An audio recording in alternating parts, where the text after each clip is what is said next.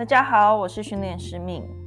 很久没有呃开一个新的 podcast 的内容哦。那今天我主要的内容其实是来帮助大家在呃安排课程前能够先有一个概念。那课程方式啊，通常会有单堂或者是连续课程，譬如说一期六堂课的选择。那大家有的时候会想，我该怎么去选择这样的课程？我应该要选单堂好，还是连续课程？呃，以改变行为来说的话，当然是连续课程的呃帮助会比较大。当然，连续课程它的费用比较高，因为是一堂跟六堂的差别。可是因为连续的课程就能够持续的追踪啊，依照你跟狗狗练习的进展，然后呈现的行为来逐步调整，所以当然是比较能够呃达到可能大家的最终目标。因为行为的部分其实就是难度哦，有些事情很难，你没有办法在一堂课里就完成你的目标了，会需要练习很多不同的东西。但是当然，单堂有一些好处哦，呃，在还不确定是不是要进行完整的训练的学生，或者是预算考量的学生，我都会建议先以单堂的课程来呃上看看。因为在这堂课里，你也会想想，呃，也会练习看看说，哦，这样的训练方式是不是你喜欢的？单堂课程呢，嗯、虽然时间短，就是只有一堂课，可是呃，如果您提到的部分呢，我们大部分都会给最初步的建议啊，然后去控管，也就是减少这些问题发生的可能。可是它的缺点也是，因为如果提供的项目很多。变成是我们没有办法进一步的对每个东西讲很深哦，我们只能在每个部分都给最初步的呃做法跟建议，那这就会是单堂跟连续课程的差别。那一般来说，大家还会很想知道说，呃，是不是能够保证改善这些问题？那其实我觉得这是一个很不容易回答的问题。那因为狗狗的训练的进展，其实是在双方的努努力下才会呃有成果的哦。那当然，你还需要在课程结束后继续维持一些狗狗的照护，还有一些特定的一些练习。譬如说啊，我们举一个狗狗会对路人大叫的例子好了。可能在连续的课程里练习后，你会发现狗狗也开始越来越不会这么做了。狗狗在散步的时候也比较放松了。可是，当然可能有一天呢，可能因为嗯新年啊，因为你搬家，或因为某些事情，狗狗呃变得比较敏感，也有可能狗狗就会恢复呃变得更警呃变得比较警戒。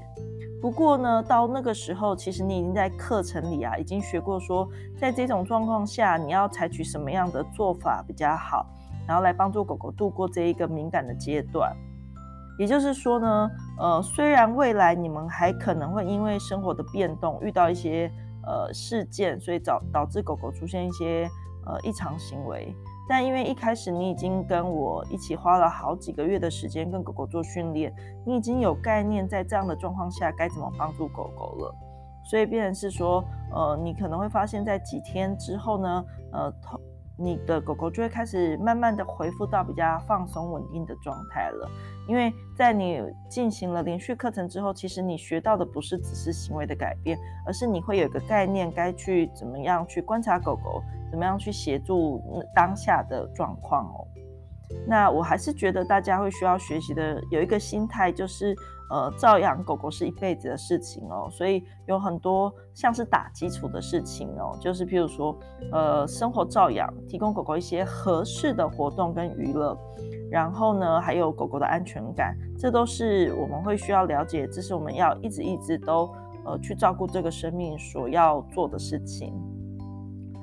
那再来，很多饲主会说，呃，我不知道我的狗狗需要的是单堂课还是连续课程。在我的立场里，我通常都推荐。我觉得连续课程当然是比较好，因为其实啊，养一只狗狗，其实它有非常多照养的知识哦，还有训练的概念都需要学会。那尤其我们现在都住在都市里哦，所以其实我们特别容易呃碰到其他人，然后也很容易在都市里，因为比较密集，然后呃出现比较多不同的刺激所以确实对狗狗来说会有一定的压力。那我认为在连续的课程里呢可以帮助到呃大家学习更多的概念。那我觉得呃大家就需要有一些呃在这样的状况下该怎么帮助狗狗了。所以变成是说呃你可能会发现在几天之后呢呃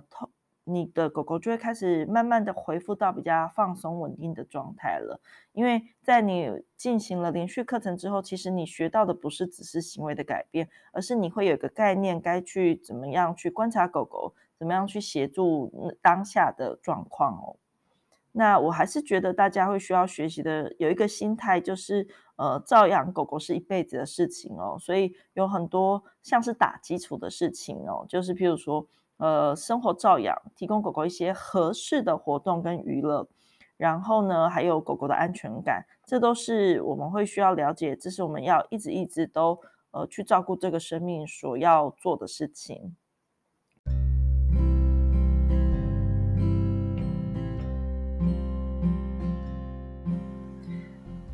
呃，希望这样听完呢，会帮助你比较知道怎么去选择单堂课或是连续课程。那么还有在你要开始呃安排课程以前呢，你会有心理准备，呃，你会需要跟狗狗进行一段时间连续的努力。那未来你就会比较能够得到收获。譬如说，你开始学会一个好像是公式，学到一个概念，呃，去帮助狗狗度过未来可能不同的事情。然后让狗狗跟你的生活都比较能够是呃有安全感可以掌控的。